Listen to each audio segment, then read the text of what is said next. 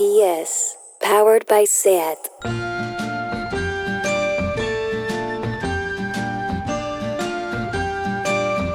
Ever since the day that you went away, you've been sending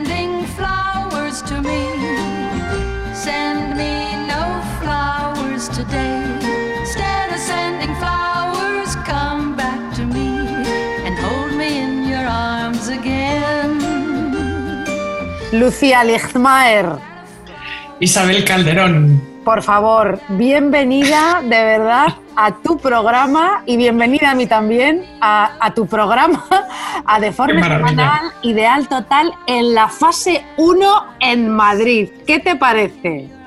Bueno, qué locura, no me lo creo. Todavía no me lo creo. La gente no lo Isabel? sabe. Bueno, esta noche, esta noche lunes, vamos a quedar, a que sí, en una Vamos a casa en los que podamos quedar y nos vamos a beber, hija mía, pues chica, pues nos, la vida, la vida, como, como diría un cursi, la, no, no, la, la vida, ¿qué te parece? La vida entera. Bueno, Me parece bien, me parece bien. Sí, parece bien. Ya, es- ya va siendo hora. Ya va siendo hora. Ya va siendo hora. Eh, bueno, nosotros estábamos un poquito con el gobierno y no con Ayuso con esto de adelantar las cosas. Hemos ido poco, poco a poco desescalando eh, como Dios manda. ¿A que sí? Bueno, no, no tenía que Bueno. decir, ¿no? Por si acaso. Bueno, eh, bueno, la Comunidad de Madrid ya sabes que nos gobierna un mono ciego con pistola, o sea que mejor, mejor no hablemos de eso. Bueno, en la oposición también hay un mono ciego con pistola. Bueno. porque ¿Dónde está Gabilondo? No lo sé. Bueno, no importa. No sabemos, no importa. Bueno, no vamos a ver, sí, sí. eh, María Lucía del Espíritu Santo, por favor, ¿puedes por favor contarnos que tú eres una contadora, narradora, analista impresionante? ¿De qué Tú a mí no me llamas, tú a mí no me llamas analista la cara, eh, chaval. Bueno, calla que el otro día me llamaron a mi influencer y caso- casi le cruzo la cara a esta persona porque, ¿perdona? ¿Cómo? Bueno, no, por favor, cuéntanos de qué vamos a hablar en esta ocasión, querida. Pues en esta ocasión estamos aquí en Deforme Semanal Ideal Total para hablar del fetiche. Muy bien. El fetiche, es decir, lo que definimos como un ser sobrenatural o un objeto al que se le atribuye el poder de go- gobernar una parte de las cosas o de las personas y ese fetiche es al que le rendimos culto, ¿no? Al que adoramos. Eh, vamos a contar un poco la verdad, Isa, porque decidimos hablar de esto, tú y yo, Sí. porque llevábamos un tiempo hablando eh, de que todo ha pasado a ser un poco simbólico, ¿no? En esta pandemia eh, importa mucho lo que se dice, no lo que se dice, sino que se fetichiza. ¿Quién lo dice? Eh, todo es cultura pop, todo se convierte en meme, en ídolo. eh, lo hacemos todos, o sea, no estamos criticando a nadie No. en concreto, somos, somos nosotras grandes fetichistas también, pero vivimos en la era de los fetiches, ¿a que sí? Totalmente, es así. Nosotras, hablando un poco de esto, pensamos, el ejemplo político perfecto eh, fue Obama, ¿no? Cuando ganó las elecciones, todo el mundo hablaba de su estilo, de su ropa. Bueno, luego mira la política exterior que hizo Obama, en fin. Pero no importaba, porque todo el mundo le estaba diciendo lo guapo que era. Sálvanos, Obama, sálvanos de todo esto. Claro. Los también, claro. También te digo una cosa que era, eh, bueno, era muy importante también fetichizar a este señor, claro, el primer negro, todo esto, porque es que veníamos de Bush, hija mía, entonces, claro, Sí, con que fueras sí, un poco bueno y un poco guay que- y que dieras un poquito de esperanza, ya la tenías todas contigo para, vamos, para ser mega dorado, ¿no? Quiero decir. Sí, pero de repente pasó a estar en todos los late nights y todo el mundo decía que era como Cary Grant con sus Sí. trajes, bueno, en fin. Pues ahora está pasando lo mismo con Fernando Simón, que es el fetiche de esta epidemia. O sea, esta persona que está dando las explicaciones. Fernando Simone es un fetiche, exactamente, sí, sí, claro. Es así. Esta persona que está dando las explicaciones sobre la crisis epidemiológica, social y económica, que no tiene precedentes. Y ahora estamos todos como no queriendo escucharlo, sino diciendo tonterías sobre su voz, sobre sus ojos. Fernando Simón, qué guapo eres. Fernando Simón, quiero que seas mi padre. Fernando Simón, arrópame por las noches. Hombre, por favor, Sí, favor sí. que, este, que este señor es epidemiólogo, portavoz de sanidad. No tenemos vergüenza, ya no importa lo que diga. Se le fetichiza como símbolo, se le cosifica como persona. Qué Su discurso no importa. Y tenemos que acabar con esto, Isabel, ya. Sí. Está- ya está bien. O sea, Ya que el informe semanal ideal total va a pasar totalmente de todo lo que se asocia primero al fetiche, ¿no? Vamos, vamos a no vamos a hablar de sexo No, no, de no. no. momento, ¿no? No vamos a hablar de zapatos, ni de parafilias, ni nada de nada. No vamos a hablar del cuero en general, no, no queremos saber nada de no. Sí. no, vamos a hablar de otro tipo de fetiches. Efectivamente. Bueno, vamos a ver. Tú cuando me planteaste el tema eh, esta semana, que me lo planteaste tú el fetiche y me pareció fenomenal, he estado pensando, ¿no? Para mí, Sí. ¿no? Lo que, eh, lo que podría ser un fetiche para mí. Luego ya hablaremos de otras cosas eh, generales, pero, pero lo que para mí, para mí misma, para mi personalidad. Bueno, vamos a ver. Vamos a ver, si el fetiche, Lucía Ligmar, es una figura o una imagen que representa a un ser sobrenatural, como has dicho antes, al que se le adora o se le rinde culto, ¿sabes qué creo que es lo que he fetichizado yo más en la vida, Lucía Ligmar? ¿Lo sabes? A tú? ver, cuéntame. Lo mío me hace- Es muy fuerte, es que esto es, es muy fuerte lo que voy a decir, ¿eh? es que es tan fuerte. Lo que más he fetichizado yo en la vida es a las amigas. Y ahora te voy a explicar. Ajá. Mira, Cuéntamelo. yo siempre que me echo una amiga nueva, ¿vale? Es porque esa amiga me deslumbra. O sea, pienso que es lo más de lo más. Y siempre, fíjate lo que te voy a decir, pienso que es mejor que las demás amigas que tengo. o sea, la nueva es mejor que las viejas. Mi amiga nueva es siempre mejor que tú, Lucía. Qué tontería. bueno, ¿por qué? ¿Por qué es así? Bueno, aparte de porque soy una cucaracha, eh, es verdad, eh, es así, porque vosotras, las amigas viejas, hija mía, sois todas unas pesadas, te lo digo en serio, unas gallinas que os quejáis de todo y no me solucionáis nada ya a estas alturas, ¿vale? Porque no sabéis hacer nada, tía. Uh, o sea, estamos hablando de una persona que cuando busca una mercería Ah, me llama por teléfono. o sea, tienes un morro, colega. No, sí, no, no te llamo, no, te digo, ¿dónde se compran las agujas? Bueno, no, no sé, da igual. ¿Dónde se compran las agujas? Google Maps. Ah. Yahoo Answers. Qué cara dura eres Qué con él. fuerte. Bueno, vamos a ver.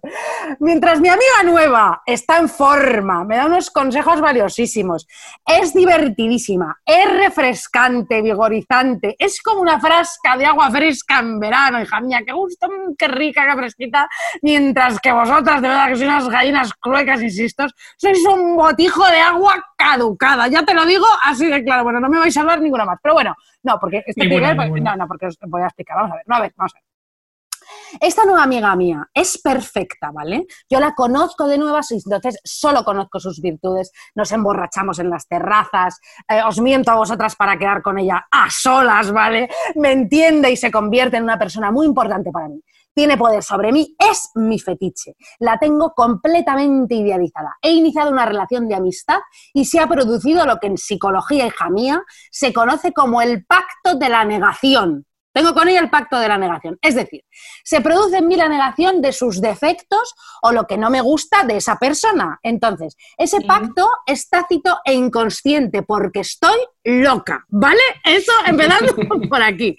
Bueno, luego la voy conociendo mejor y me empiezo a dar cuenta, hija mía, de que tiene defectos y que no ha cumplido con mis expectativas. Lucía, de repente me doy cuenta de que no es perfecta. Oh my God, no es perfecta. De repente estoy hablando con ella y va y me suelta esa expresión terrorífica que dicen todos estos machirulos. Eso de ese libro o esa peli o lo que sea, me ha volado la cabeza. ¿Así? ¿Te ha volado la cabeza? Mira, Macarena, deja de decir gilipolleces. O sea, en serio. Es que no puedo soportar esa expresión de me ha volado la cabeza o, o me ha explotado la cabeza. ¡Qué horror! Esa es la misma gente que decía lo de qué peli tan bizarra. O todo esto es muy Oh. bizarro. ¿Tú te acuerdas de eso, Lucía? Oh, ay, por favor, qué horror. ¿Tú tienes amigas que dicen bizarro? No, no, bueno, pero esta amiga mía que te digo me dijo lo que te ha volado la cabeza y claro, o sea, en fin, bueno, todo esto es muy bizarro. Claro. Anda, vete a la mierda, tío plasta, y deja de tomarnos el pelo, que tú no sabes ni lo que es eso, que además viene del francés, que se dice bizarre, y no es lo mismo en español que en francés, pero no me voy a poner a, a- a decir esto. Bueno, bueno, es- eh, eh, sí, bueno, la cuestión es que esta amiga mía dijo esto. ¿Vale? Y claro, imagínate qué crisis. Esa persona que era perfecta, en un instante bajó de la perfección a la realidad, o incluso lucía por debajo de la realidad, al subsuelo. Porque al ocupar el lugar de persona idealizada para mí, que estoy puto pirada, cualquier problema menor se convierte en una gran e increíble decepción. esa persona me ha fallado completamente, ¿vale? Y esto, Lucía, atenta a lo que te voy a decir, me ha pasado con todas mis amigas y contigo también, ¿vale? O sea, Escucha, porque fíjate lo que te voy a explicar. Primero, estabas en la cúspide de la amistad. Bueno, he conocido una tía más maja, más lista, tan guay. ¡Qué tía más divertida! Pero es que Lucía, chica, de repente me empecé a dar cuenta ¿eh? que en las fiestas estas que hacíamos en verano, acuérdate, de repente te ponías a pinchar hip hop y claro, yo con la pensé y pensé, hip hop, pero vamos a ver, tú no eres Jenny from the block, ¿vale? Casi me da un jamacuco, me decepcionaste. ¿Qué música es esa de gente rimando? El rap, el rap. Odio el puto rap, ¿te entiendes? yo tengo por qué aguantar esto. o sea, Mira, te lo digo de mira, verdad. Esto es, esto es improvisado. Mira, te cogí manía, ¿vale? Y pensé, bueno, bueno, bueno, pues vaya, tampoco es tan guay esta amiga catalana que me echa. Ah, no es tan guay. Vaya manía te cogí.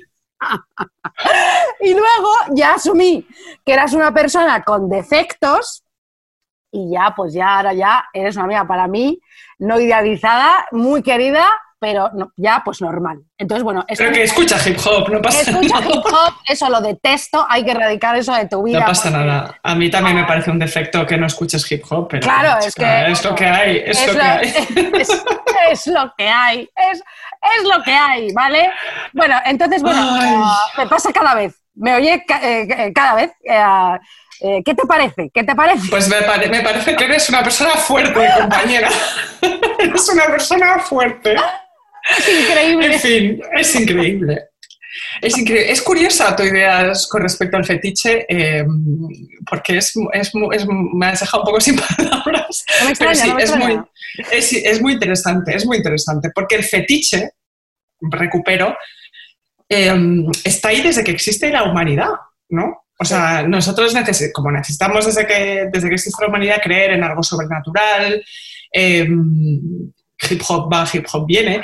Estos días en que, en que estoy leyendo mucho sobre religiones, imágenes, siglo XVI, XVII, otro día te lo cuento, eh, me ha quedado claro que en la historia la neces- es la necesidad de creer la que nos genera los fetiches, Sí. porque los fetiches en realidad son objetos que representan lo trascendente, ¿no? lo sobrenatural, como, como las amigas que tú idealizas. O sea, la, la idea de Dios es la que hace que generemos objetos para venerar a Dios, ¿no? Sí. Eh, los símbolos religiosos, todos los que se nos puedan ocurrir ahora, eh, especialmente en el catolicismo, son fetiches, clarísimo. sí. Eh, los objetos, las imágenes, las cruces, las espinas, los sayos, son todos ejemplos de veneración que se han usado eh, a lo largo de la historia. Y amiga, Sí. que tú y yo siempre nos lo llevamos siempre a todo al mismo lado, lo mismo sucede con el amor. Bueno, pues claro, por supuesto. Claro, nosotras que siempre lo llevamos todo hacia el amor, mira, te voy a contar una, una cosa. A partir del romanticismo y de la era victoriana, en el siglo XIX, se generan una gran cantidad de fetiches muy interesantes para venerar a la persona amada, ¿no? Co- Como un ser sobrenatural, ¿no? En el romanticismo, la persona a la que tú amas es un- tu especie de dios, ¿no? Sí. Eh, entonces, desde entonces, guardar una foto de la persona amada es una cosa que vemos muy normal, es un fetiche, ¿no? Antes se llevaba además la foto cerca del corazón, como si fuera un relicario, como si fuera la persona a la que tú adoras. Comprarte el perfume, el perfume de esa persona y olerlo compulsivamente es un poco fetichista también. Ya. Mm, convend- convendremos que es un poco así de eso- estar tú- ahí oliendo. ¿Tú no le has hecho eso ir un momento cuando vas al corte inglés o algo así en la primera Oh. y de repente hueles un perfume de tu, del pasado, un aroma del Oh. pasado y no vas, vamos, como un mosquito hacia la luz? O sea, es que vas directa y dices, y dices, madre mía, pero, pero, pero, pero madre mía, pero madre mía, ¿no? Esta vuelta a mi Eso es vida. tremendo. Eso es tremendo, es tremendo, es súper evocador además el perfume. Pues en el siglo XIX, durante la era victoriana, se puso de moda guardar el pelo de la persona amada. La verdad que más romana, un- te lo digo. Eran muy fetichistas del pelo los victorianos, ojo, ¿eh? Contigo, con ese melenón que tienes, hubieran hecho el agosto, compañera. Ya. Pero sí, pensemos en todos esos cuadros prerrafaelitas, ¿no? Con esas mujeres pelirrojas de melenas hermosas y relucientes, todos los cuadros de Rossetti. No es casualidad que acabaran guardando mechones de pelo de, de- de la persona amada y lo metían en un colgante, fíjate. Ya. Y, y ahí es donde está un poco el meollo de lo que es el fetiche. Porque la persona la conviertes en un objeto, ¿no? la objetualizas y el objeto fetichizado se personifica. ¿Has visto que idea más guay? O sea, el fetiche, en el fetiche la persona se objetualiza y el objeto se personifica. No es idea mía, la leí en un libro sobre victorianos y el pelo, entonces te guardas a esa persona a través del mechón y de alguna manera la consumes, la inhalas, la veneras, la tienes ahí para ti sola con el fetiche. Madre mía, pues, pues esto, claro, todo va un poco de la idealización, efectivamente, claro, ¿no? Eh, sí. Sí, bueno. Pues mira, me parece muy bien. Y como esto es un programa musical en la radio Primavera Sound, cariño, que queremos, te voy a poner la primera canción del programa, que es una canción de Natalia Lafourcade, mm, que se llama Lo que construimos, que ya, sabes que ya se hizo un disco hablando de una ruptura, que tiene como 11 canciones hablando de su ruptura, mm, bueno, de una, ruptura que tuvo. Y a mí esta canción pues me ayudó en mi ruptura hace tiempo. Y luego es que Ah. fíjate mm, que esta señora vino a España, eh, a, a Madrid, vino a Madrid, y, ah, y no la pude ir a ver porque estábamos haciendo el deforme semanal en el teatro. Y siempre pensé, joder, me voy a inventar una excusa de me rompo una pierna o algo así. Cambiamos la fecha porque no la voy a poner. Es que, claro, y pues nada, pues no la vi. Qué, qué, qué mierda, Oh, bueno. ¿verdad? Pues que vuelva, ¿no? Natalia. Natalia, vuelve, canciones, hija. claro que sí. eh, cuando se haya ido el coronavirus. Bueno, pues nada, Natalia Furcade, lo que construimos. Qué maravilla. Para ti, Lucía.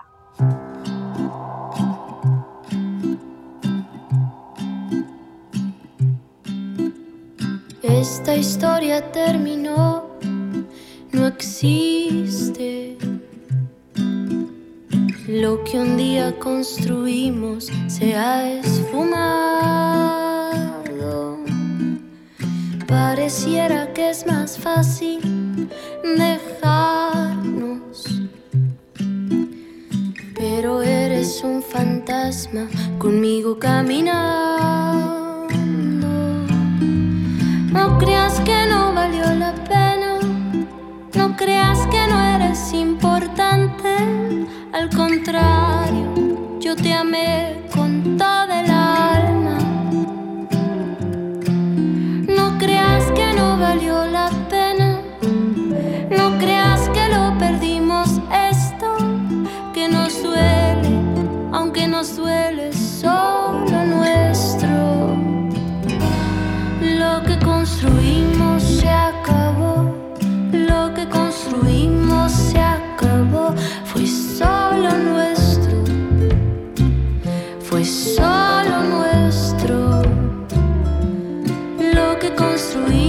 construimos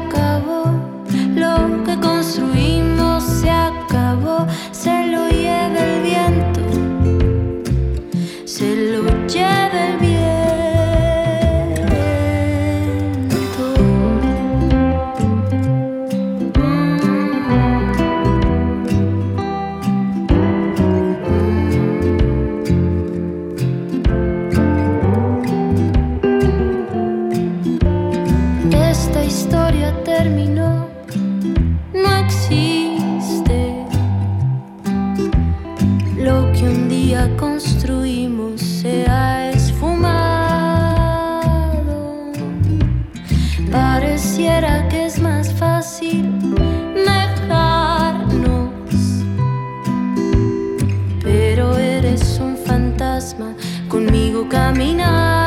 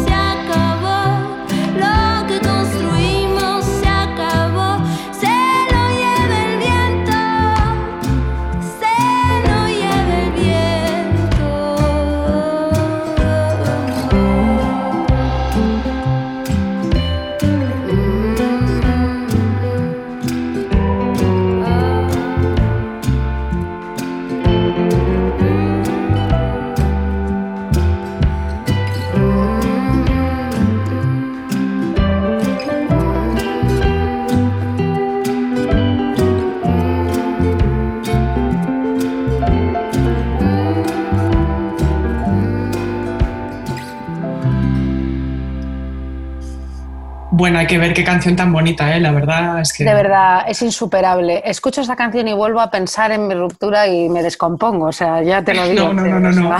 No, no, no, no, no, no, sigue aquí, sigue aquí. Lucía, me descompongo, me desfragmento, me, desmayo, me, voy. No, No, no, me, quedo aquí. Vamos a ver, dime. Pues oye, esto que estábamos diciendo, ¿no? De que la persona a la que con el con, la conviertes en un fetiche, ¿no? Y de alguna manera la consumes, la inhalas, la veneras y tal. Eh, ahora un poco la versión de esto en estos días de pandemia es cuando te conectas al WhatsApp o al Telegram o lo que tengáis y miras el chat que tienes con esa persona, ¿no?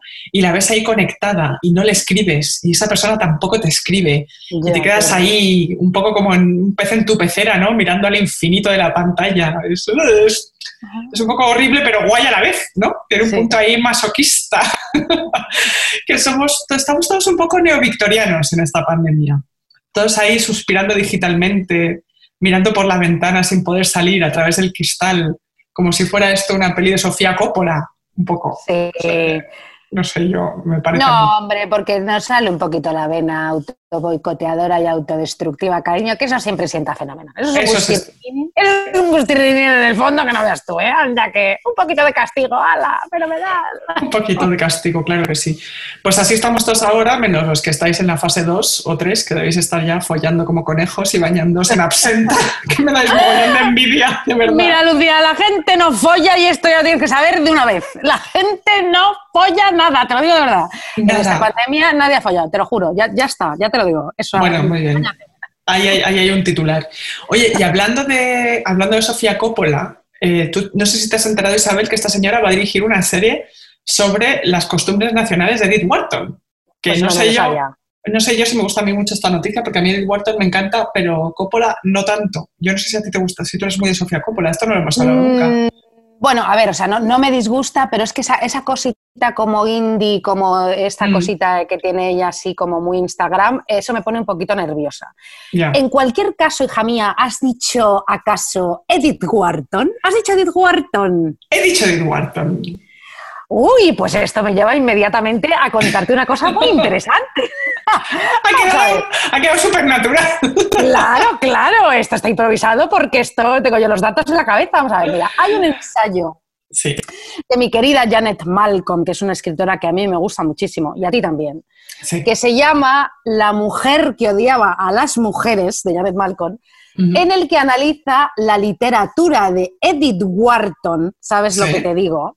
Sí. Analiza su literatura y fíjate lo que dice en este ensayito, dice Janet Malcolm.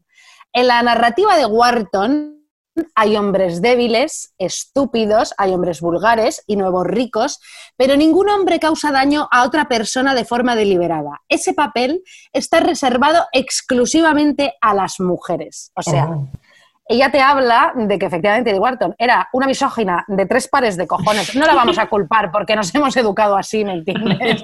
Y claro, Edith Wharton, ¿de qué siglo es hija? Del 19, ¿no? Pues qué cojones. Finales No del sé. 19, sí, sí. Bueno, pues eso, no sé. En fin, bueno, no- bueno tampoco, tampoco la voy a... Bueno, no sé, me estoy metiendo en un jardín, quiero decir. A mí, a mí también me gusta Edith Wharton, pero Hombre, que quiero que sepas que, claro, que Janet Malcolm, eh, bueno, pues te hace este análisis y además hace un, de- eh, un análisis de- detallado de muchísimos de los personajes de sus novelas. Hija mía, pues eh, te lo voy a pasar para que te lo leas, favor. ¿cómo te quedas? Pues Pues mira, pues ideal, porque claramente lo que está diciendo es que sus- los personajes de las mujeres son más interesantes, ¿no? o sea, más raros, Bueno, más acá- interesantes. Aquí, cada una, ¿cómo se ha dicho? El que no se relame, se. se- ¿cómo? No, no, ¿cómo es eso? El que no se de esto es porque no quiere, ¿no? ¿Cómo se Pues dice? sí, el que no se consuela. Sí. que- Eso, eso, hija. Pero bueno. relame, qué guarrada, de verdad. Bueno, en fin. Pero bueno, antes- sí, no, un momento, que, que ya- te- no te interrumpo más. Antes he No, dicho me, favor. desfra- me desfragmento, porque soy imbécil. Ahora sí, sigue, porque no me puedes fragmentar. Sería me fragmento, ¿no? Porque, claro, si te desfragmentas, pues te vuelves a unificar. Perdón, perdón, es que estaba pensando que, que soy, eh, soy imbécil. Perdona, sigue. No, cariño, no, tú no eres nada imbécil. Lo que yo te decía de Edith Wharton es que mm, a mí me viene el pelo para comentar al personaje más fetichista de la literatura eh, de finales del 19, principios del 20, que es precisamente Newland Archer, de la Edad de la Inocencia. Me encanta esa película. Ah, la película es estupenda. La novela es también una maravilla, porque ya sé que lo hablamos un día en el podcast de la hipocresía, pero lo dejamos ahí un poco, poquito. Pero Sí. es que Archer es impresionante, porque claro, él se ha enamorado, recordemos, de otra persona que no es su prometida, y entonces cada vez que su amada está cerca, eh, Michelle Pfeiffer, eh, la condesa Olenska, es- él, él se centra en un objeto ¿no? que cree que es de ella, algo que ella posee. ¿no? Se fija, por ejemplo, en un paraguas. Entonces lo acaricia, lo huele, lo venera. ¿no? Entonces de repente aparece por ahí la dueña del paraguas, que no es su enamorada, sino que es otra tía totalmente diferente, y le mira con cara de, ¿pero qué haces, pedazo de guarro? y queda en ridículo, porque él ha estado venerando el objeto equivocado. Y claro, Los hombres, los hombres son idiotas. Perdón, ¿eh? No, no, es, no todos, pero es que, de verdad. No, claro, Sí, pero es que claro, esto Edith Wharton te lo hace muy bien para demostrar pues la idea esta de que el amor es una ilusión que te hace quedar, como tú dices, como un idiota, evidentemente. Y esto es muy interesante porque ¿cuántas veces nos ha pasado que te inventas a la otra persona? ¿no? Uf, Que te gusta tanto o crees que te gusta tanto que tienes ilusión, una energía desbordante, estás todo el día con ese, esa especie de espejismo, recreando conversaciones, momentos, cosas que te ha dicho que te parecen lo más, ¿no? Que hablas de esa persona todo el rato, eh, te conviertes en una persona insoportable. Eh, entonces conviertes al otro precisamente en un fetiche, como decíamos, su ropa, todo lo suyo, te lo inventas para estar todo el día drogada, ¿no? En tu mundo. Esto es impresionante, lo hacemos sin parar, somos unas flipadas. Somos unas flipadas importantes, pero tengo que decir que esas personas que nos inventamos siempre son mejores eh, que luego en la realidad. Absolutamente, es lo que te iba a decir. que lo- Mm, Y, no- y no porque, y no porque luego nos decepcionen porque no cumplen con nuestras expectativas como mis amigas, todas vosotras, sino porque de verdad les hacemos mejores personas eh, de lo que son, ¿no, ¿no crees? O sea, bueno, porque, te, porque te, la- te lo has inventado absolutamente. Claro, lo has claro, inventado, como Newland Archer. Eh, luego pasan los años y alucinas. Claro, no te puedes creer que hayas convertido en un dios a esa persona que era normal, que veía el intermedio, que le gustaban los mejillones en escabeche, yo qué sé. Estas cosas. Bueno, te voy a decir una cosa. ¿Cuántas veces te has inventado a la otra persona? ¿Has salido con ella y te has inventado después la relación? O sea, Bueno, bueno. te has inventado también la relación que tenías con ella. Chica, no paras, de verdad, es que no para. Es que, claro, eso, se te- eso, es, eso es digno de un podcast que se llame La Narración. O sea, porque No. es cuando narramos, narramos, Eh, narramos todas las historias, todo, todo, todo. Pero bueno, lo curioso es que, claro, todos idealizamos y fetichizamos al otro de la misma manera siempre, ¿no? Seguimos unos patrones mentales que son muy parecidos.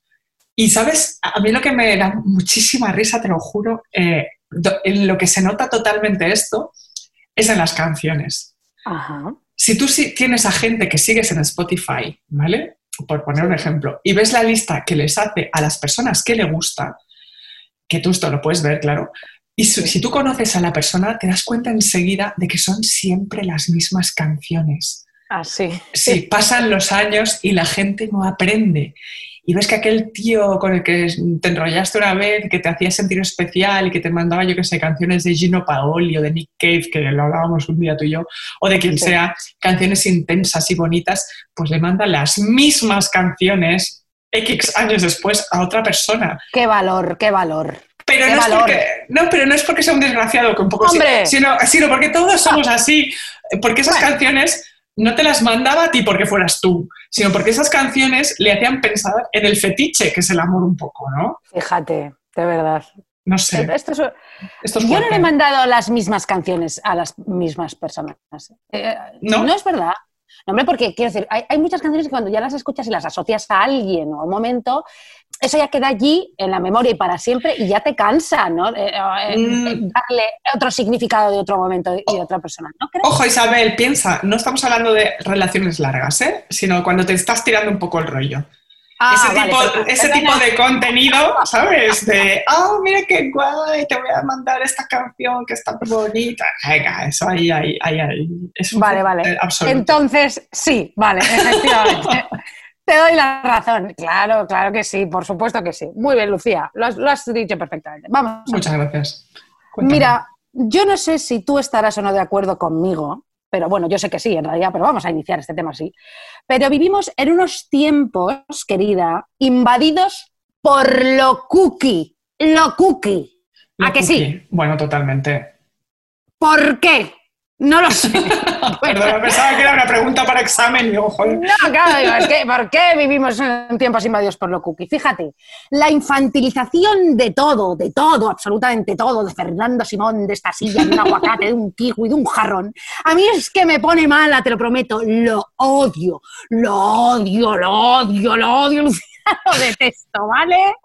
Entonces, mira, yo cuando veía a esta gente, eh, ya el año pasado o, o hace dos años o hace, o hace pocos meses, con esos filtros de Instagram, Instagram, de orejitas de conejito y las pestañitas así para arriba diciendo me meces, me meces, Lucía, me ponía del hígado. ¿A ti no te pasaba esto? Bueno, bueno, no, por favor, por favor. Eh, allí todas sexualizadas y sexualizadas, me ponía enferma. Bueno, y pues sobre todo con, con- con cara de Bambi, ¿qué es esto? Cara de Bambi, cara de Bambi. Y fíjate que yo, mira, yo misma soy la primera que he caído muchísimo en esto de lo cookie, porque vamos a ver, ah, ¿cuántos emoticonos puedo yo poner en una conversación de WhatsApp? ¿Me lo puedes explicar?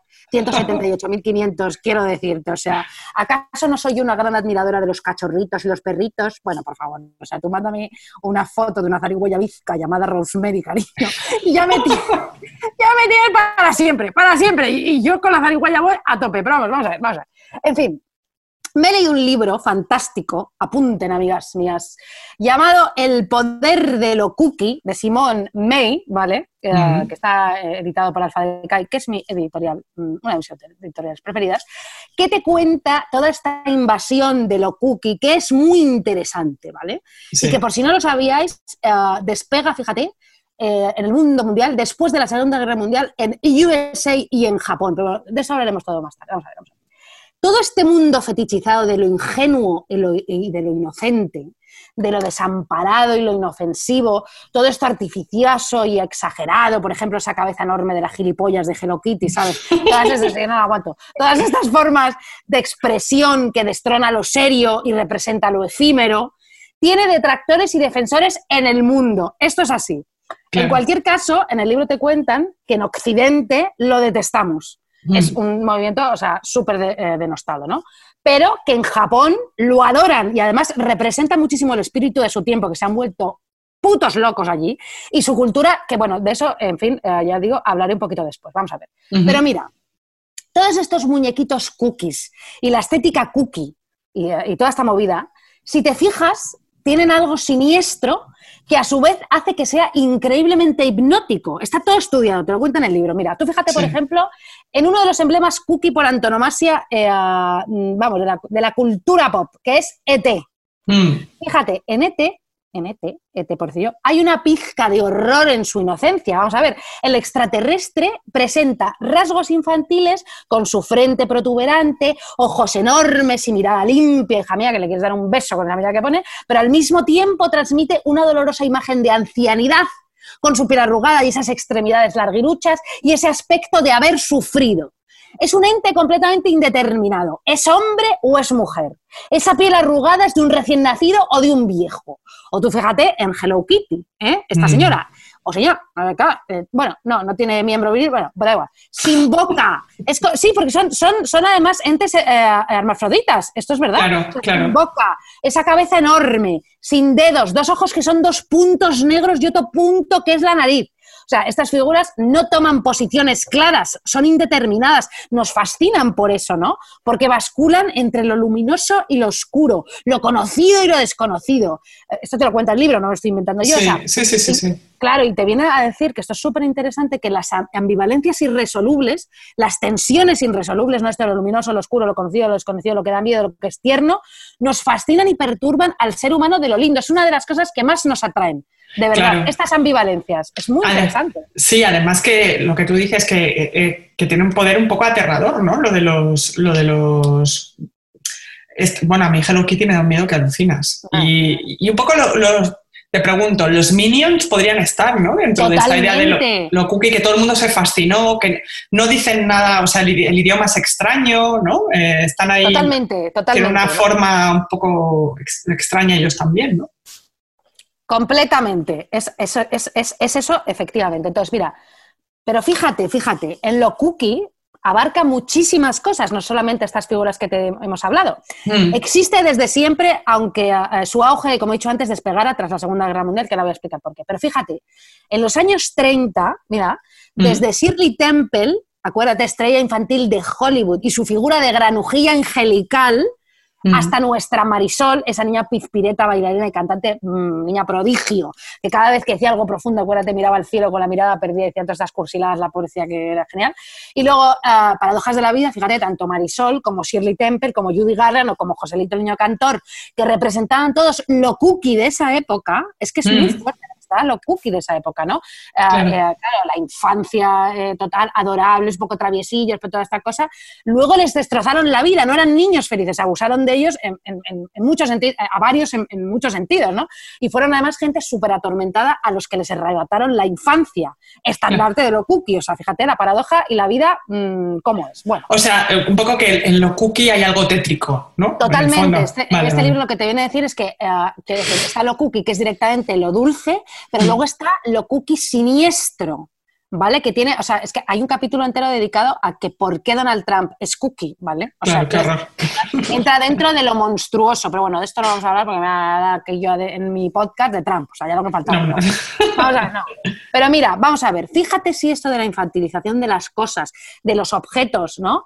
Ah, a su vez, infantiliza a los consumidores de esas cosas, los, objetos. Es así, o sea, es que vivimos con gente que está ya completamente infantilizada y estupidizada, estupidizada, no sé si existe, que Sí. piensa, tía, como el puto culo, de verdad. O sea, es que mm, no ve el subtexto de nada, no piensa bien. Y es que se ha quedado, se ha quedado en esa filosofía de lo cookie, pero, pero, pero en todos los sentidos. ¿Entiendes lo que te digo? O sea, hay, hay Sí. gente Javier, que no, que no le pilla la. Y ya no hablo de ironía y no ironía, sino que, que, que no, que no se entera, se entera.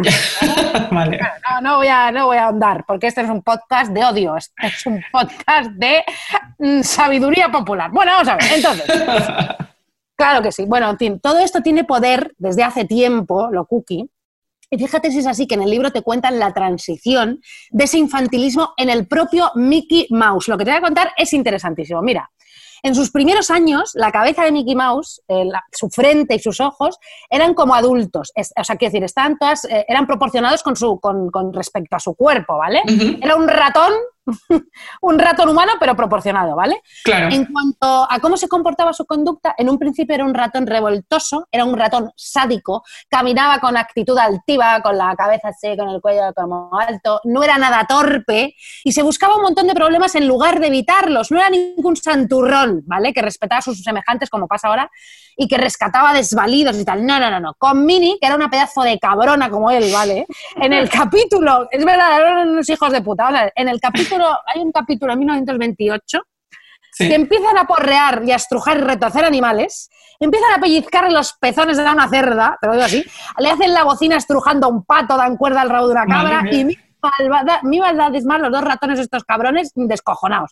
Entonces, en fin, bueno, poco a poco fue adquiriendo un aspecto más juvenil a medida que también iba mejorando su conducta. Entonces el tamaño de su cabeza incrementó, porque claro, lo que viene a decir Simon May en el libro es que, claro, eh, estas figuras les, les ponen la cabeza eh, enorme, redonda, Mm. las extremidades también, porque esto eh, como que da ternura. Está todo estudiadísimo. ¿Sabes? Claro. Mientras que, por ejemplo, los picos de los pájaros, las cosas como angulosas, eh, no, no despiertan ternura ni, ni como, ¿sabes? Ni como, sí, como, como así como de niño. No, no, no. Que se, parezca, que se parezca a un bebé, ¿no? Con cabeza muy grande, sí, ojos sí, grandes, exacto. Redondito, ¿no? cosa, ¿no? Mm, Sí, y ya como, como eh, caricaturizado y, y exagerado, ¿no? Entonces, pues Claro. bueno, a Mickey, pues nada, el tamaño de su cabeza le incrementó, sus ojos, su cráneo y dejó de pellizcar pezones a cerdas. Vamos a ver, ¿por qué Walt Disney, este señor que está criogenizado ah, y un día despertará, verás, de repente lo quiso Cookie? ¿Por qué?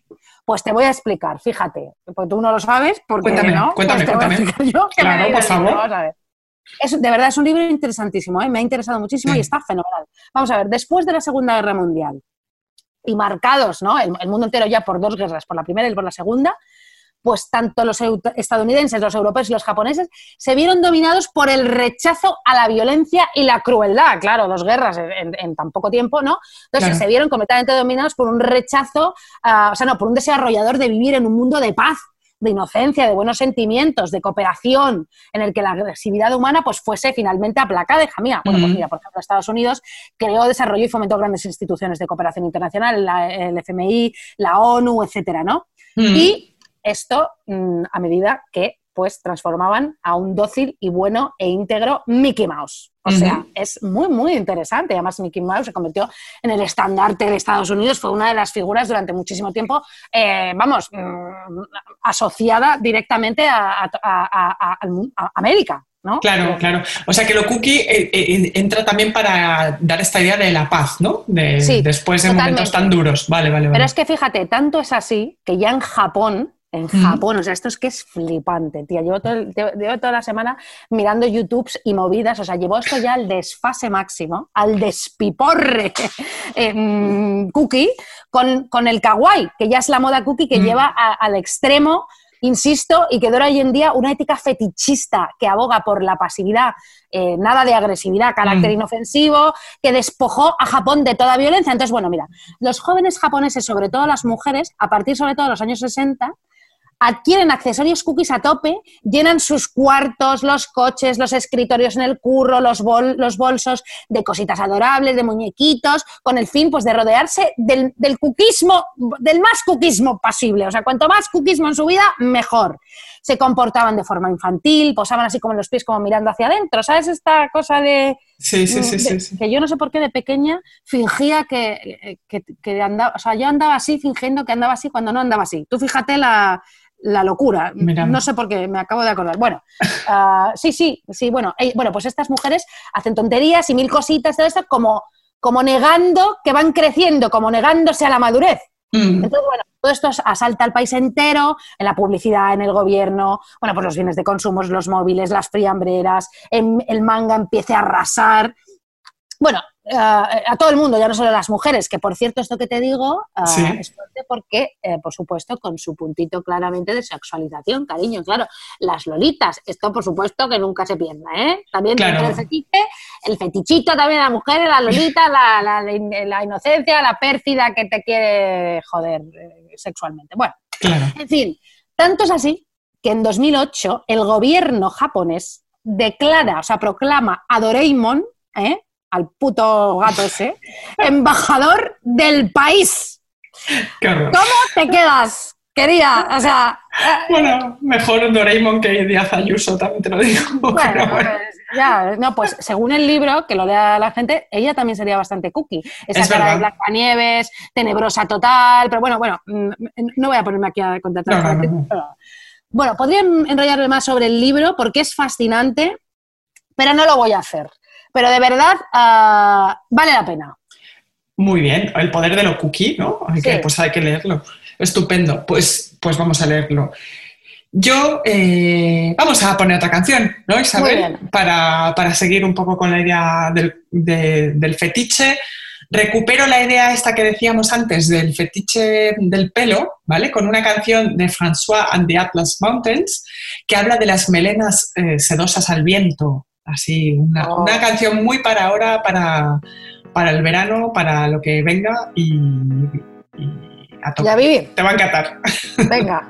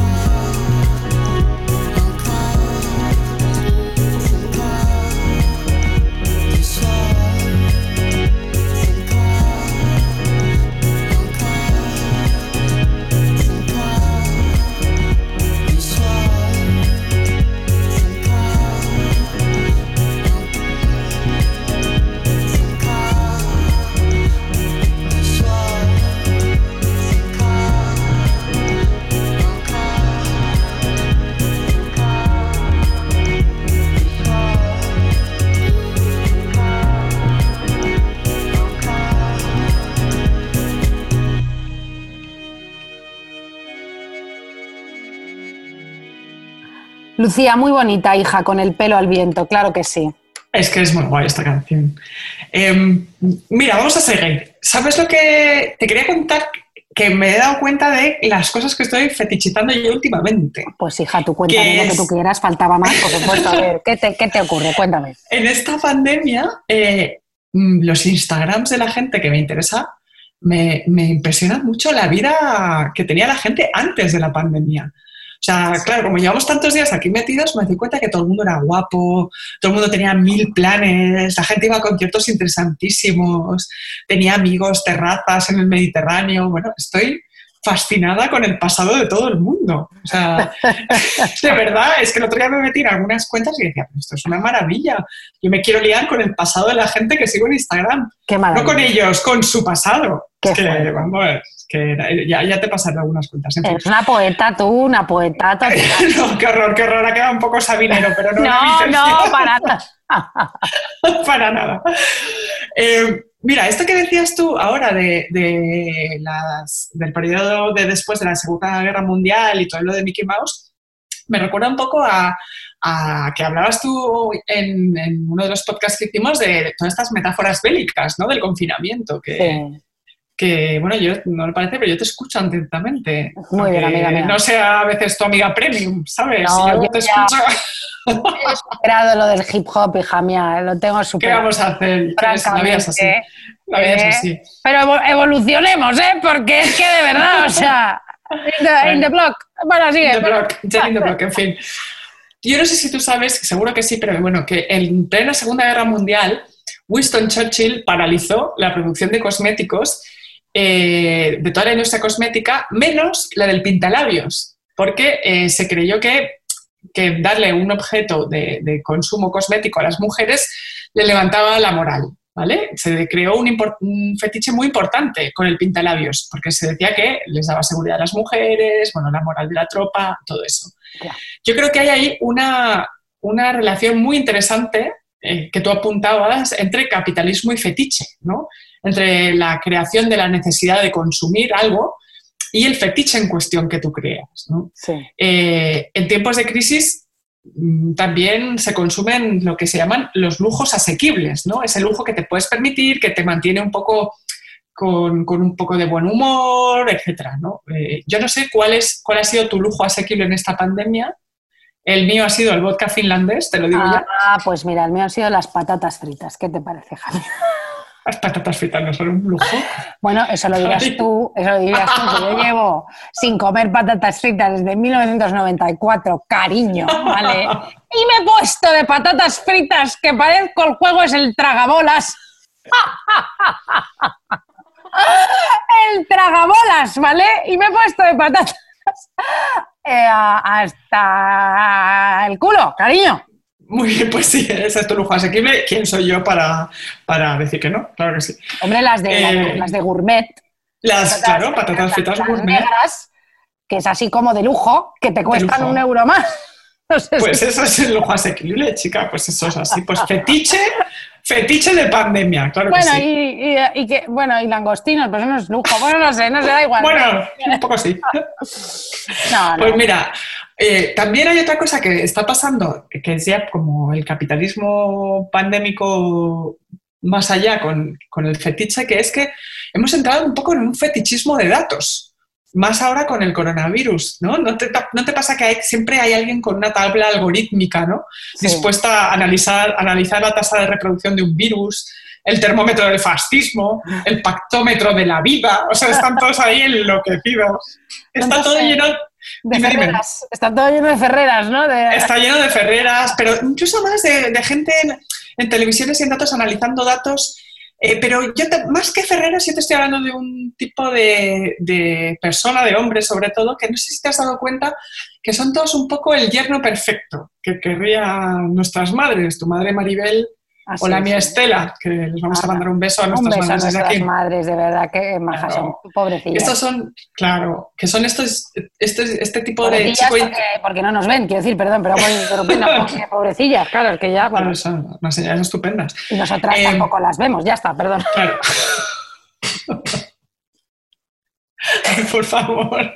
Ya, en fin, es este tipo de hierro perfecto, que son todos estos chicos inteligentes, que tienen un doctorado en Oxford, que son todos politólogos que hablan tres idiomas, que van siempre con la camisa bien planchada, que son muy listos, muy amables, muy educados. A mí me gusta un poco Luis Orriols, eh, no sé si tú lo has visto cada vez que sale hablando del CIS, eh, él fetichiza los datos, yo le fetichizo a él.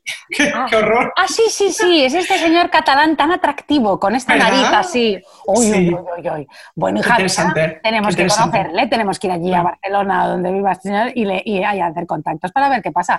A mí me cae muy bien, no para que nos lo presente, para decirle hola, señor, pues mira, nos cae fenomenal.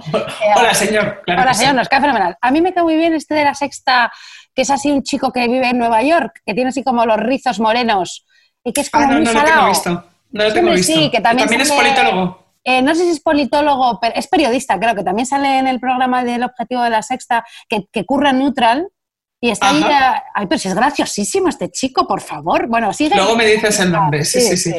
Pues bueno, todo esto de que estamos fetichizando los datos a tope, pues esto parece que no se le presta mucha importancia, ¿no? Como si fuera, como si los datos fueran lo único que importa, ¿no? Eh, últimamente estamos todo el rato analizando las curvas, las curvas, los datos, el dato frío, hay que hablar del dato frío y no se habla del relato, que también es muy importante, ¿no? Narrar lo que te pasa eh, en la vida. Narrar es la primera manera de hacer historia, que me lo dijo a mí esto Gloria Steinem, chavala. Ah, Em, qué fuerte. ¿eh? Esto es fuerte, sí, sí, que si, si, no, si no cuentas las cosas, decía, no existen para la historia. Me marcó mucho esto que dijo ella. En fin, y a veces con hablar tanto de los datos se nos olvida un poco esto, que las narraciones son necesarias, más allá de que a mí me encanta Luis Oriols. Entonces, yo te, te quería hablar de un libro, el otro día que hablas de Doris Lessing, que hay un, Sí. otro libro muy interesante de ella, que se llama El viento se llevará nuestras palabras, que está muy bien, que eh, trata sobre eh, el pueblo afgano y que habla con una idea ¿no? de por qué hay, porque hay atrocidades como la que pas- le pasó al pueblo af- afgano, que quedan, eh, algunas quedan fijadas en nuestra memoria, por ejemplo, el holocausto, y otras que por importantes que sean, como la que ella narra del pueblo afgano, eh, desaparecen sin más ¿no? y no quedan ni siquiera en la memoria. Ella habla de muchos casos históricos eh, donde ha muerto una gran cantidad de gente y aún así no queda en la memoria. ¿no? Entonces ella, buscando un poco la respuesta, habla de la importancia de visibilizar las cosas a través de las narraciones y que solo contando lo que te pasa cuentas un poco estas historias que están ocultas. Muy interesante este libro. Y muy sea- importante, efectivamente, esto que estás diciendo. Sí, señora. a mí, me, a mí me lo parece. Em, entonces, en estos días que se habla constantemente desde un lugar científico de autoridad, ¿no? desde, desde donde se analiza todo desde los datos, eh, de- que siempre recordemos que se pueden interpretar como te dé la gana. ¿no? Los datos es precisamente lo que estamos viendo últimamente que, es- que se están usando tanto en política ¿no? para, para llevarlos a tu terreno. Entonces, yo creo que está guay mm, acordarnos un poco del chiste este, que, que para hablar de los datos, que habla de un científico que estudiaba el comportamiento de las arañas, ¿no? Es un chiste que dice que el científico capturó una y la amaestró para que acudiese a él cuando él silbaba, ¿no? Este es el experimento que hacía el científico. Entonces el científico le arranca una pata a la araña y la llama. Y la araña se acerca a él. Y entonces él anotó en su libreta, la araña con siete patas se mueve con dificultad en el experimento. Sí. Luego le arrancó otra pata y de nuevo la llamó. Y la araña acudió a él. Y él anotó en su libreta, la araña con seis patas se mueve con más dificultad que cuando tenía siete u ocho patas. Bueno, claro, ¿no? Sí. Y así le fue arrancando las patas hasta que no le quedó ninguna pata a la araña. Entonces, cuando le llama la última vez, la araña no se movió. Y entonces, en el científico anota en su libreta, las arañas sin patas son sordas. Fíjate. Claro, es una interpretación de los datos. O sea que ojo a los datos como nuevo fetiche, porque la interpretación también muchas veces puede ser eh, parcial o ideológica. Eso quería decirte. Bueno, en, est- en estos momentos casi siempre es ideológica, ¿no? Quiero decir, Ya cada ves. uno lo interpreta mm, desde su prisma, ¿no? En fin, bueno. La ciencia, claro, la ciencia también es ideológica. Sí. Ojo con el fetiche. Fíjate, fíjate, la ciencia también es ideológica. Esto, ¿qué te diría un científico de estos? ¿Qué- mm, ¿Tú qué crees? Mm, Igual de repente nos llama ahora en directo un señor y nos dice, ¿pero qué está usted diciendo, señora? Bueno, Isabel, si ahora mismo nos llama en directo un señor, y yo flipo, colega. Además, ¿dónde va a llamar? No, pero me refiero. ¿Tú crees que se enfada? No sé. Siempre pienso que cuando decimos de estas cosas que no tenemos ni idea, un científico de repente dice, bueno, mira estas tías que están diciendo, estas No, flipadas, pero- estas sabiondas, que, que la ciencia también es ideológica. Bueno, hay- claro, hay sociología de la ciencia. Hay, hay- hay mucha sociología de la ciencia, claro que sí. Claro que Fíjate sí. la cantidad de veces que han dicho, ¿no? Que las mujeres, la histeria en las mujeres y la medicina, anda que no es ideológica. Madre mía. Muy bien, Lucía. Siempre la verdad es que menos mal que estás aquí, porque, hija mía, de verdad, que, que no me entero de nada. Bueno, mira, vamos a. entero de nada, de verdad. Una palurda importantísima. Bueno, ¿Qué vas a tú una palurda? No, Anda, ya, por hombre, favor. ya lo sé que no. Por favor. es que no me has conocido palurdas. Madre mía. Bueno, vamos al momento. palurdas, de verdad. ¿Qué tías? Bueno, vamos al momento. Sigue, sigue, mujer. No, antes, todo esto tan interesante Sí. que estás hablando, quiero decir que hay una, una chica, una mujer que me escribió el otro día diciéndome Es que ahora la estoy buscando en Instagram, que, que me lo había apuntado y lo he perdido, pero hija, te lo agradeceré en el alma para siempre y en algún momento. Me dijo que existía una segunda parte del libro del quinto hijo de Doris Lessing, que se llama Ven en el mundo, que es la segunda parte del libro. Bueno, pues hay que leerla tú. Que por cierto, nos ha dicho mucha gente que claro, que hay Sí. librerías que alucinan porque, porque les estáis agotando los libros del quinto hijo. Pues mira, qué felicidad que nos hagáis caso, porque ¿sabes qué? No nos hace caso ni Dios, ni vosotros, pues no le estáis haciendo caso. Y esto es una cosa nueva para... O sea, quiero Bueno. decir, ¿qué te parece, Lucía? Yo no sé cómo interpretarlo, o sea, me, me deja tan alucinada que no sé qué decir. Que es ciencia, hija mía. O sea, no les hacemos ni caso ni la una ni la otra cuando nos aconsejamos cosas, pero, pero la gente no hace caso. Bueno, hija, Qué pues, maravilla. tenía que Qué pasar, maravilla. tenía que pasar, menos mal, joder, bueno. Menos mal, claro que sí. Bueno, mira, Lucía Ligmaer, es que ya llega el momento de hablar de mi tema preferido. A ver, Tú sabes bien, Lucía, que el fetiche que ha marcado mi vida de verdad, el que me ha tenido obsesionada de verdad muchísimos años de mi vida, de mi vidas, ¿eh? de mi vida, sí, de mis mm, y de mis hechuras, no sé qué digo. He hecho reviews fuertecitas, he escrito artículos, he hecho de todo. Ese fetiche, ese concepto que me ha traído por la calle de la amargura, ha sido, es y será la figura de la chica de tus sueños en el cine, es decir, la denominada Manic Pixie Dream Girl. Toma ya, no puedo con ella. Vamos. qué concepto, qué concepto.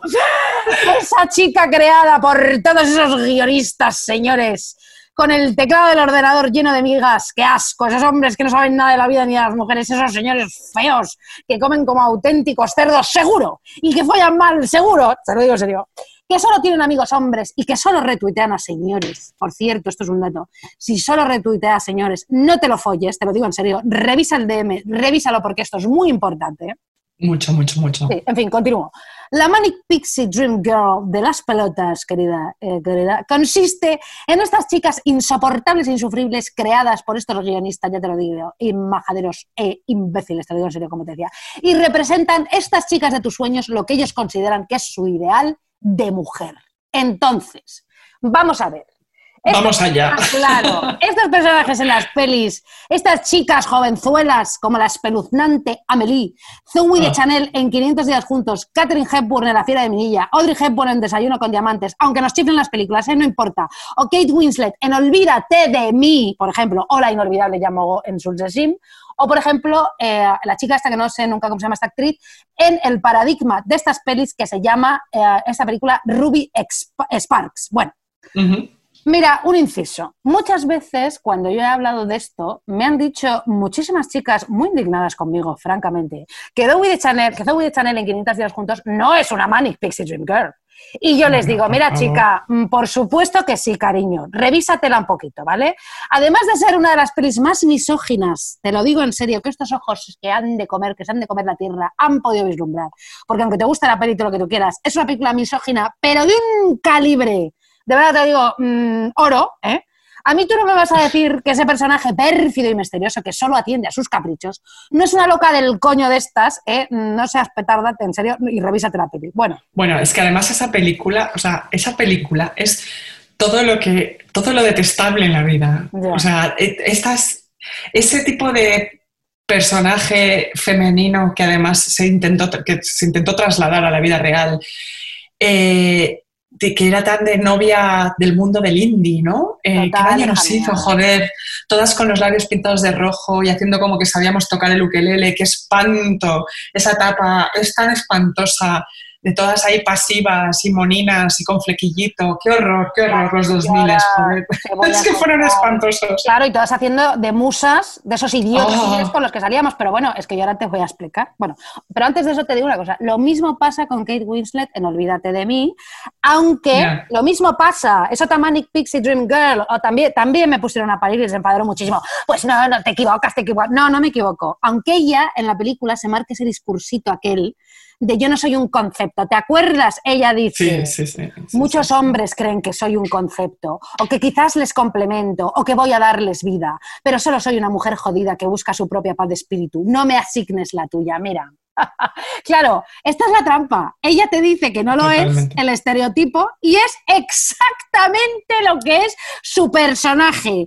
Ella tan pizpiretita, ¿sabes? Con sus pelos de coloritos y sus neurosis de Loki, es exactamente un puto concepto. Y ahora acribilladme, haters, de esto que digo, me da igual. También te digo, fíjate lo que te voy a decir, que yo con cada novio que he tenido, ¿vale? Y he visto, olvídate de mí, y esto te lo juro que es cierto, no ha fallado ni uno, o sea, no, no, no ha fallado ni uno que me ha dicho que yo soy como Kate Winslet de la película y ellos eran como Joel en Jim Carrey, ¿vale? O sea, en Qué fuerte, qué fuerte. Es increíble. Lo más fuerte de todo es que eh, a uno, esto es verdad, cuando le dejé, en serio, es que esta película a mí me encantó, en su momento me llegó cuando yo vivía en París, estaba haciendo un Erasmus, fíjate lo que te digo. Y la vi en París y bueno, yo imagínate yo allí haciendo de Kate Winslet de concepto en París, bueno, imagínate. Entonces salí con un chico allí, te lo digo en serio, y cuando lo- estábamos medio dejándolo, le mandé una foto mía, así monísima, super cookie, yo también, y en la parte de atrás de la foto le escribí todo lo que Kate Winslet dice del concepto y toda No. esta mierda. O sea, ¿qué te puto parece, sabes? O sea, en serio, es que es, de, es demasiado, es demasiado. Hola, chavala. O sea, Sí, es es esto, es, esto, es un, esto es fuerte. como el pin a la, a la, a la, a la Manny Pixie Dream en la vida, en la vida misma. O sea, bueno, a ver, estas chicas, de verdad, de tus sueños, que son criaturas burbujeantes, superficiales, chicas de ensueño, con encantadores defectos, como loquitas, desastres, torpes, inútiles, únicas, como muchísima, con muchísima imaginación, cuyo único objetivo en la vida es la de salvar a estos hombres como tímidos, taciturnos, metidos en sí mismos, inseguros, que piensan que la vida les debe algo y se ponen a mirar por la ventana siempre con una taza de café caliente humeante, mm, en plan, nadie me quiere, nadie te- nada tiene sentido. Y entonces aparece una chica de estas que son chirripitifláuticas y locuelas y les salvan de la mediocridad lacerante en la que viven estos hombres melancólicos y plastas indies, ¿vale? Bueno, bueno, bueno, bueno, bueno, bueno. Entonces, Sí, ahora hablaremos de eso. Ahora es que eso es hablaremos. Claro, Sí. ellas están construidas y no tienen ningún mundo interior, ni aficiones, ni deseos. Ellas no se muestran tristes, no tienen problemas. Ellas son muy flacas, se visten muy Sí. bien, están todas como un puto silbo. Son encantadoras y solo sirven para divertir al chico de turno, que en realidad, vuelvo a repetir, son un puto coñazo estos tíos. Bueno. Y esto ha hecho, cariño, que esto es lo más fuerte de todo, ¿vale? Que por culpa del cine, muchas de nosotras hayamos actuado así. Que yo haya actuado así. Tiene delito. Que yo haya actuado así la mayoría de mis 20 años y un poco de mis 30 años, como una auténtica oligofrénica, Lucía. Siempre intensa, siempre mágica, siempre divertidísima, nunca tranquila, siempre actuando, teatralizando, ¿sabes? Para enamorar a esos hombres. ¿Entiendes, Lucía? Yo he Qué horror, qué horror. esa chica de las narices, locuela e imbécil, te lo digo, que ya me vale conmigo, que me lo creí todo, que me han tomado el pelo, Lucía. Siempre con esa estúpida sonrisa en la boca, como si fuera gilipollas, y tropezándome a posta, haciéndome la torpe por la calle, que me caigo de la acera a posta como una gilipollas. Yo. Claro, yo he sido esa criatura mágica, prometedora de aventuras por vivir, y les daba yo ilusión y emoción a tíos con vida insultos aburridos hasta la extenuación, que no tenían ningún tipo de talento para vivir la vida con camisas hipster de mierda y pitillos, tíos con looks divertidos en general, pero en definitiva looks de auténticos mamarrachos, ¿entiendes? Claro, pienso, yo tengo unas ganas de pegarme un coscorrón a mí misma en la cabeza, pero ¿esto qué es? Eso sea... Sí, darle- dar- darte a ti misma en el pasado. Sí, es que, es que además esto, bueno, es que esto es ¡Qué alucinante. horror! De verdad, te lo digo en serio. Perdona, es que de verdad que me acuerdo que yo he jugado esto buscando el Ya. reconocimiento imbéciles, te lo digo en serio. Que si, que si miraba mi DM del Twitter en esos tiempos, seguro que era yo la idiota que retuiteaba a todos esos tíos como una subnormal, pensando que, que, que- que- Mira, mira, de verdad, de verdad. de verdad, Ya. de verdad. Y además esta cosa de hacerte la cookie, ¿no? Oh. Y hacer como, ay, ay, es que soy así, soy excéntrica. Claro, soy un como, poco... como de repente mirando al horizonte y de repente esbozando una estúpida carcajada. ¿Qué te pasa? Ah, no sé, es que me acabo de acordar de una cosa. ¡Uh! uh, me hago la misteriosa. Pero tú eres gilipollas. Esto es No. insoportable. Hay que avisar a todas estas mujeres jóvenes que, no, no- que nadie nos avisó a nosotras. Que por favor no caigan en estos estereotipos absurdos, que se descubran ellas mismas. Te lo digo en serio, que no tienen que ser las musas ni las salvadoras de nadie, ni tienen que fingir. Y sobre todo, y sobre todo de esos, de esos indies, eh, es que además parecen ardillitas todos, ¿no? Son un poco el indie ardilla con su camisa de cuadros, sus Son pelos. unos cabrones, te lo digo en serio, que no nos avisaron de que eso no era lo que había que hacer. Eso no, No. era lo que había que hacer. Vale. Y, y la falta de interés por lo que les rodea, ¿no? Siempre, están siempre, yo insisto en lo del india ardilla porque están siempre ensimismados como las ardillas cuando comen nueces, ¿no? Que están ahí como de, y de repente hacen, ¡oh! Son ¿Qué todos los aquí? gilipollas que además, ¿sabes qué? No les interesa nada de lo que tienen delante y no les interesábamos nosotras. Nada de lo que pensábamos, ni lo que hacíamos, ni lo que nos gustaba. Porque estábamos esa- pendientes de ellos. Y esa idea de que la apatía es sexy, no, perdona, la apatía no es nada interesante, que tú seas apático, cariño mío. Efectivamente, es un poquito curioso. Y Ten iniciativa. Deja ya de hacer como que nosotras tengamos que hacer todo en la relación. Planear los viajes, las conversaciones, planear las cenas. Ya estoy hasta el coño ya de organizarte las- los viajes a Francia. Organízame tú un viaje a Francia o a Italia, o a Marruecos. Quiero que me organices tú la vida. Yo no quiero organizarte más la vida. No quiero ir a la compra, a la nevera, hacerte la lista en la pandemia que bajas tú. No, Ay, qué horror, qué horror. por favor. Hombre, En fin, vamos, vamos a pasar a una canción. Lucía. Sí, sí, sí, sí, porque lo necesitamos, lo necesitamos, que yo no puedo. con- Es que además cuando has hecho Zoe de Chanel, madre mía, qué horror. Entonces vamos a pasar una canción muy, muy, muy bonita eh, para este calor abrasador que hay eh, ahora mismo, especialmente en Madrid, y esta fiebre que nos consume, que es una canción que se llama La Roncha de Babasónicos. Una maravilla de canción. Venga.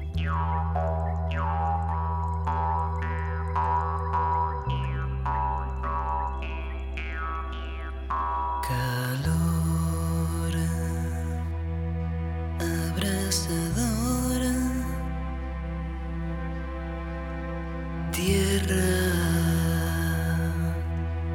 apisonada. La tarde arde en sus manos.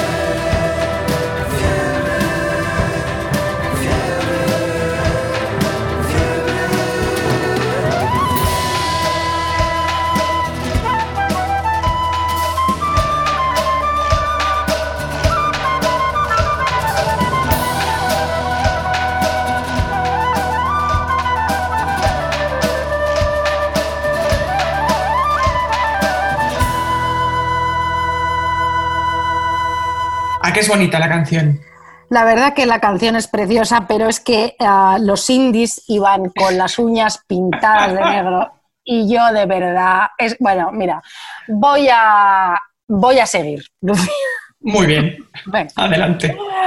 Bueno, ya estamos terminando, pero es que ah, yo no podía dejar pasar este programa hablando de los fetiches mm, con lo que ahora más se está fetichizando en este país, porque, o sea, Lucía, ahora que los fascistas fetichizan a España más que nunca, hija mía, Que por España viven y lo hacen todo y se manifiestan y todo y se contagian allí, berrean por la patria y se restriegan, que están exultantes y más españolazos que nunca, que estas manifestaciones, te lo digo en serio, es como su primavera sound, que se lo están pasando bomba, te lo digo en serio, que en realidad se están manifestando, yo creo que para restregarse allí, fíjate lo que te digo, y luego, bueno, vamos a ver.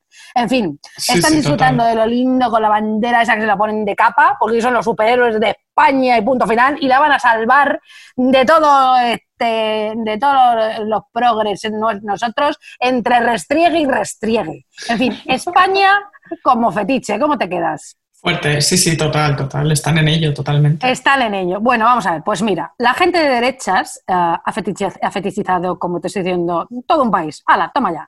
Pero fíjate lo que te voy a contar. Hay otra gente de derechas, de ultraderecha, en el Reino Unido y en los Estados Unidos que sea, eh, que, que- que, bueno, bueno, pues que en, en lugar de fetichizar un país, como te estoy diciendo, pues se ha dedicado a fetichizar los años 50.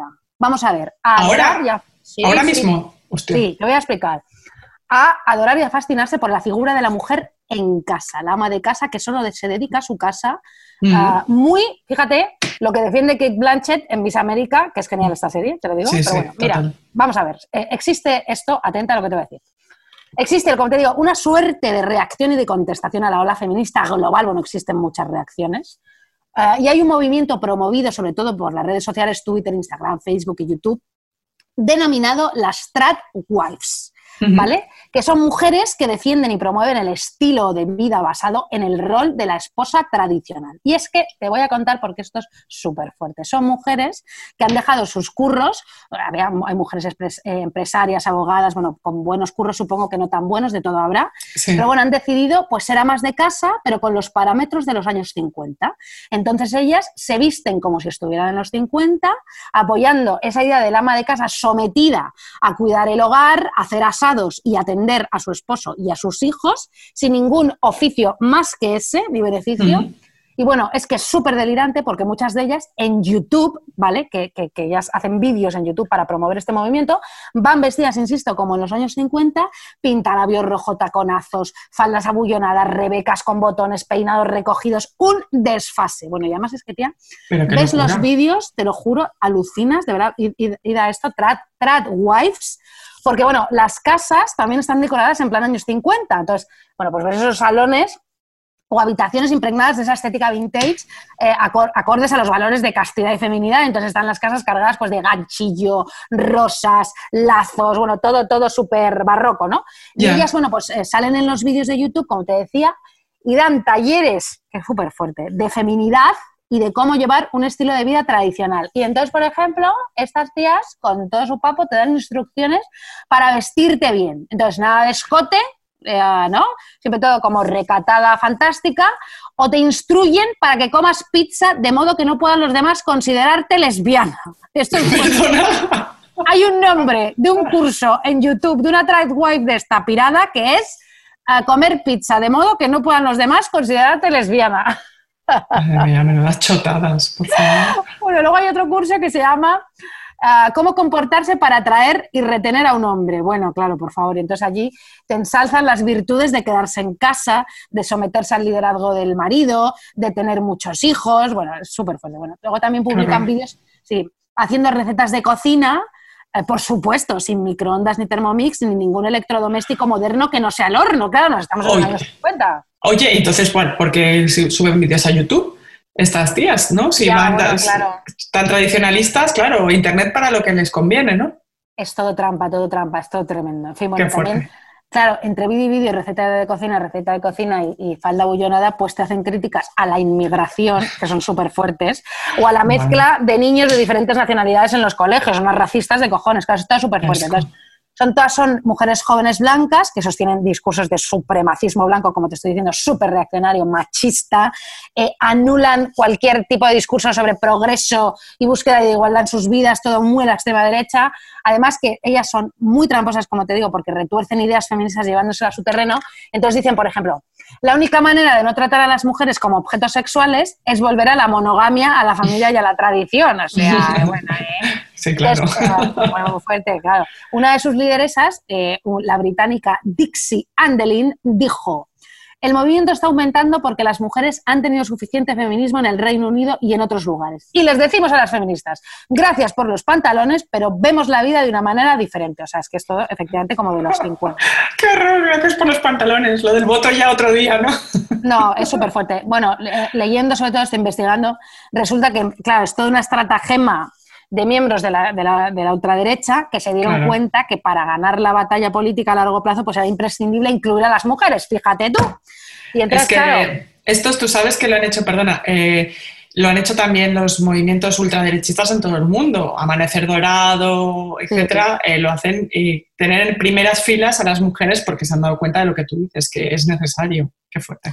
Bueno, pues esto de las Tradwives es como un movimiento colateral de todos estos, ¿no? Eh, de, de todos estos grupos políticos y entonces dicen, bueno, mm, tenemos ahí a unas mujeres, las Tradwives, ¿no?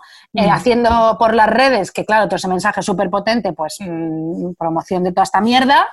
Y claro, esta figura, este fetiche de los años 50, las Tradwives, son su manera de esparcir eh, sus ideas autoritarias enmascaradas, pues de tradicionalismo hiperfemenino. Otra vez volvemos un poquito al fetiche de lo cookie dentro de este fetiche de los años 50, mm, dentro del fetiche pues, de la tradicionalidad, de los convencionalismos, en fin. Bueno, el tema es fascinante. eh, Lo es. Lo más alucinante es que cada vez tiene más adeptas. Este movimiento es impresionante. Miradlo en Instagram y YouTube. Y bueno, Lucía, hasta aquí este podcast que creo que ah, es- mm, ha durado pues 177 años. más largos, cariño, porque a ti y a mí nos gusta rajar pues muchísimo, ¿no? Nos encanta hablar, la verdad es que sí, es así. Bueno, despídete que voy a poner una canción muy bonita. Despídete, Lucía. Pues nada, que muchísimas gracias por venir y hasta la próxima, hasta el próximo podcast. Eso es, eh, muchas gracias. Os dejo con la canción de Anita Ward, eh, que era esta cantante de disco, la de Na na na my bell. ¿Te acuerdas? Sí, bell. Bueno, sí, sí, sí. que no me acuerdo cómo eh, era todo. Bueno, pues su canción de Spoiled by Your Love, que es buenísima. Adelante.